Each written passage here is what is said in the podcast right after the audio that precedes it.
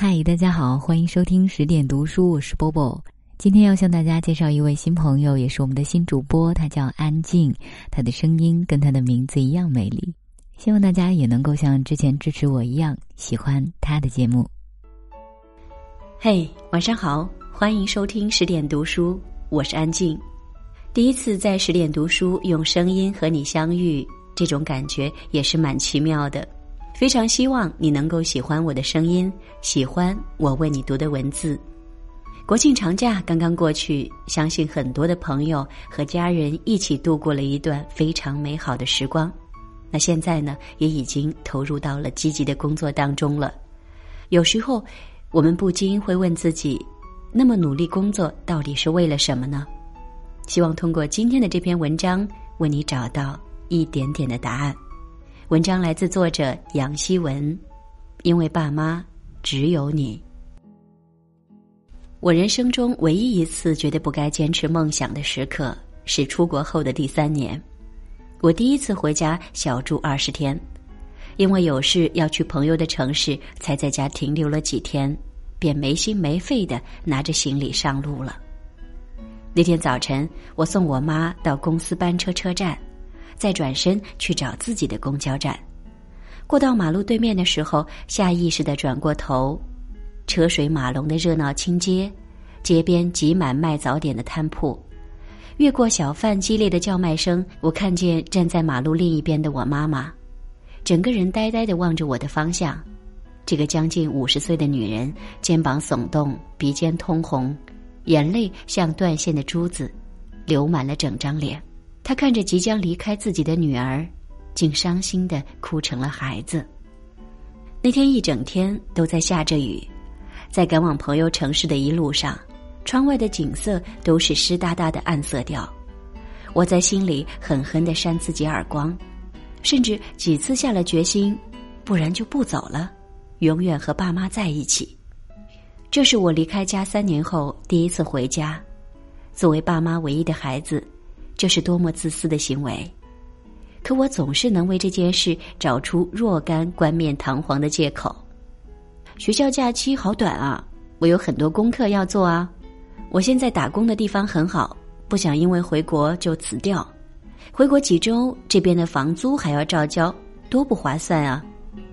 二十几岁的我实在是个没良心的年轻人，我认定自己是个闯四方的女汉子。而不是我妈想让我成为的乖乖女，爸妈口中那个在银行上班、和爸妈住在一起、快要结婚了、未婚夫是个老实人的小红或者小丽，我一丁点儿都没有兴趣去打听。我是个江湖青年，满脑子都是闯荡四方的豪心壮志。我向往瑞士的雪山和伦敦的建筑，憧憬埃菲尔铁塔和撒哈拉沙漠。我甚至在墙上的地图标出南极的方位，相信自己有一天总会到达。于是我总是有做不完的作业，打不完的工，攒不够的钱，计划不完的未来。爸妈有时期盼的问起：“孩子什么时候回家呀？”我心虚的回答：“就快了，就快了。”我就这样敷衍了他们三年，我的爸妈也为此等待了三年。我不在的日子里，微信就是我和爸妈之间的纽带。我和爸妈的交流全隔着小小的手机屏幕。这一端，我在早晨起床时看见妈为我精心布置的房间；在课间休息时看到爸为阳台的盆景做了个小鸟巢；晚上去打工的路上收到花园里枸杞结果的照片；又在无数个入梦前的深夜收到爸妈隔着时差的晚安。我从未错过他们生活中的任何一个重大细节，又在无数个入梦前的深夜收到爸妈隔着时差的晚安。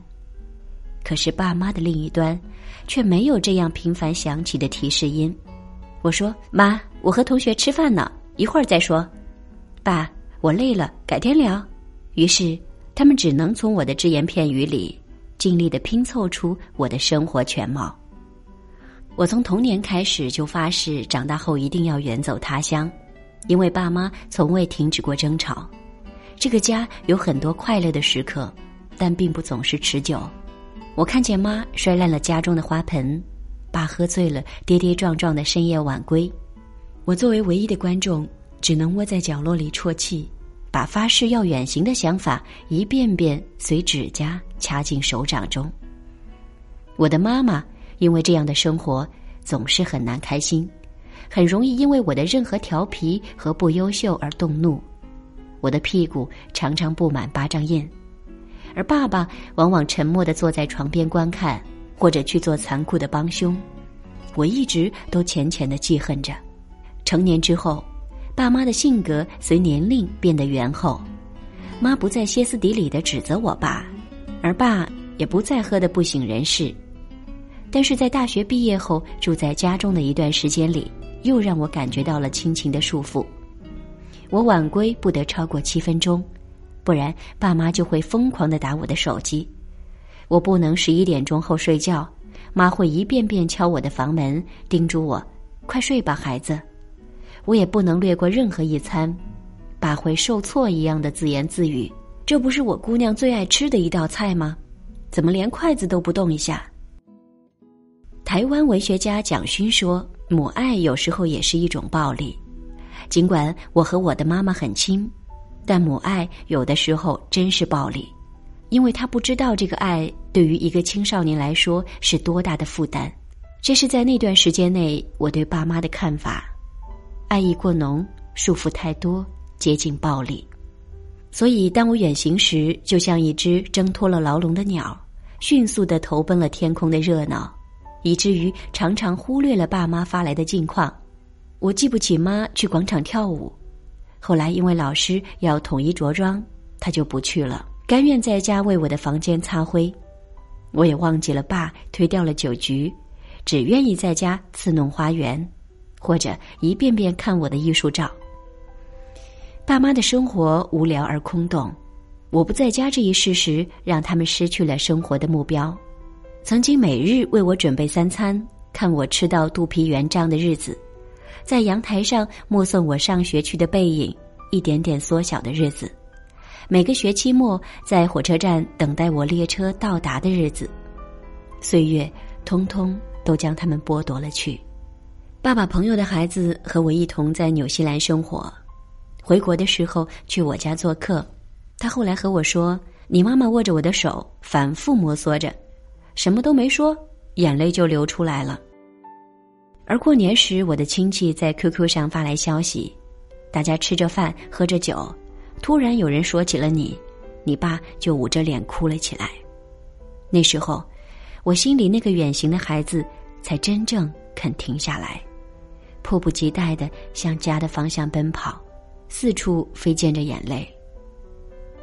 直到我回家后，才真正一点点意识到爸妈经历的煎熬。除去那个我妈哭到让我想放弃梦想的时刻，还有爸每天都变着花样准备的晚餐。妈失眠了几年的老毛病突然间不治而愈，爱聚会的爸总是翘了班回家，甚至有一天我和妈走在路上，一向节俭到极致的他竟然肯在路边乞丐的碗里放上几块钱。他哼着歌，我的心里却只听见酸楚。我第一次体会到独生子女父母的孤独，是在国外酒吧打工的时候，酒吧里有一些赌博机。有些中国老年人语言不通，无处可去，就经常来这里消磨时间，拿几枚硬币把玩大半天。我有时和他们聊天，他们讲的最多的就是儿女。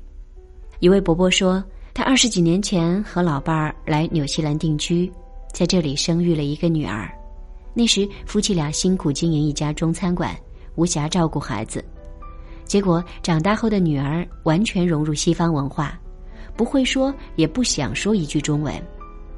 老伯有一次拿了一些英文资料，不好意思的问我，可不可以教他一些简单的词语。后来又拿出一张画满符号的纸，他说自己想买个 iPad，跟上女儿的时代。这些符号全部照抄女儿 iPad 的页面，希望我能告诉她这些奇奇怪怪的字符都代表什么。我尽力回答老伯提出的每一个问题。小心翼翼的用最直白的语言解释，因为看到老伯，我就想起了我的爸妈。我希望他们在遇到不懂的问题时，身边就正有一个愿意帮助他们的人，而我更希望，当这样的事情发生时，我就在他们的身边。我和朋友讨论过独生子女的问题，他说：“集千万宠爱于一身，也集千万孤独于一身。”我点头同意，却不禁想，我们的父母，也是最孤独，也最缺乏安全感的存在。朋友说，在上小学的时候，正在上语文课，老师绘声绘色的讲着课本，校长突然走进来，冲着老师耳语一番。结果他丢下课本，风一般的跑出去。后来才知道，那个四十多岁的女教师唯一的儿子，在幼儿园玩游戏的时候，被一辆倒退的卡车卷进车轮里。后来，女教师再也没出现在讲台上。听过的最多的传闻是，那个曾经看起来幸福快乐的母亲疯掉了。我小时候也有过差一点令爸妈崩溃的经历。八岁时，我和爸妈说去附近小花园玩，二十分钟就回家。结果半路上遇见了小伙伴，就去他家里玩布娃娃，直到天色渐晚才想起来回家。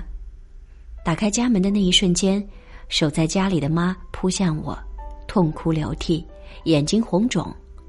后来爸拖着疲惫的身子回家时，早已报了警，走遍了附近所有的街区找我，喊到嗓子嘶哑。这件事在爸妈的心里埋下了一颗担忧的种子，直到现在，他们还在一刻不停的担心着。平时别去不认识的地方，开车不要太快，晚上回家注意安全，锁好门。我就从这样的叮嘱中意识到独生子女对一个家庭的重要性。对于已经不再年轻的父母，大概他们对我们的期待，就像是龙应台在《目送》中写到的。幸福就是早上挥手说再见的人，晚上又平平安安的回来了，书包丢在同一个角落，臭球鞋塞在同一张椅下。有一次看见知乎上讨论独生子女是一种怎样的体验，有人回答不敢死，不敢远嫁，特别想赚钱，因为他们只有我。我不知道别的独生子女是否有这样的感觉。这句话戳中了我的心声。我的人生中有过很多不如意，几次想不开，最后令自己豁达的，也只有我走了，爸妈就什么都没有了。我的心里无论如何也没办法设想这样的结局，所以我更愿意好好努力。几年前决定出国，和朋友吃了告别餐，他很不理解的问我：“不知道你一个女孩子怎么想跑得那么远？”对于我来说，和家人在一起才是最重要的。那时我心里装着整个世界，对这样的声音完全不屑。抓起桌上的啤酒喝了一大口。后来远行，经历了身边朋友因为觉得家庭重要而中途学业，也听见越来越多的声音在问我：我也想和你一样远行，可是舍不得爸妈，该怎么选择？家人或是梦想？这似乎是摆在年轻的我们面前最艰难的选择题。我一直不是个合格的女儿，缺席了爸妈生命中很多重要的时刻，没资格对想要远行的年轻人提供什么建议。但是如果你像我一样向往自由，一定要去世界的什么地方去看一看，那请不要让这次远行成为逃离。世界上还有一种远行。离开是为了更好的回归。你可以远行，但要保证身体健康。每周打一次电话，教会爸妈用微信。有事没事把生活照发给他们，少抱怨，别担忧，告诉他们你把自己照顾的挺好的。而事实上也确实如此。你按时吃饭，每早榨一杯果汁，定期去健身房，偶尔去参加派对，也没有喝得酩酊大醉。你工作辛苦，却不透支健康，勤于锻炼，没有发福的大肚子和臃肿的大腿。你虽然还是默默无闻的小人物，可却正走在成功的路上。每一份努力都慢慢换来了收获。你常常希望每一天有一百个小时，因为生活总是忙碌不停。可是爸妈需要你的时候，再忙，你都会出现在他们的身边。我从国内回到纽西兰的时候，爸妈到机场送我。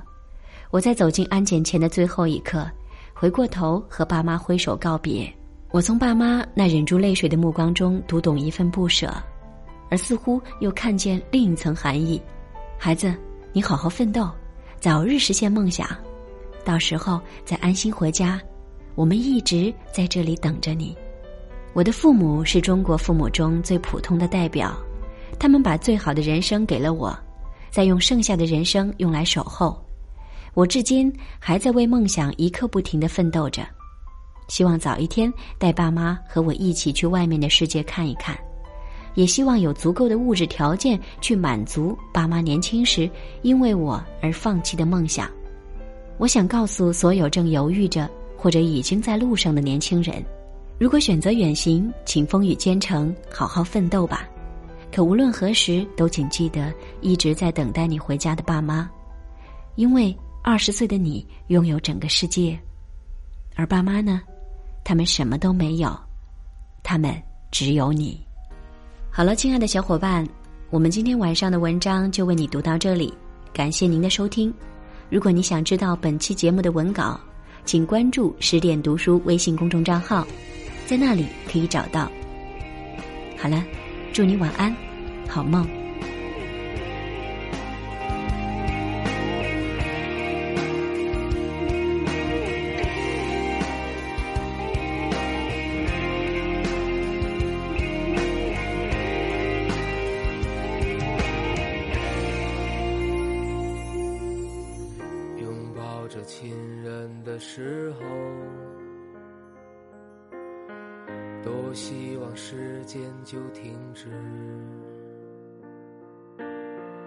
如今我对自己故乡，像来往匆匆的过客。我在远方，很多的岁月，时常会想起你这一刻的情景。此刻你的每一个街道，光彩，你的繁华。我在远方，很多的岁月，总是会想起你给予我的一切，你给我的每一次爱情。有幸福，有疼痛，让我成长。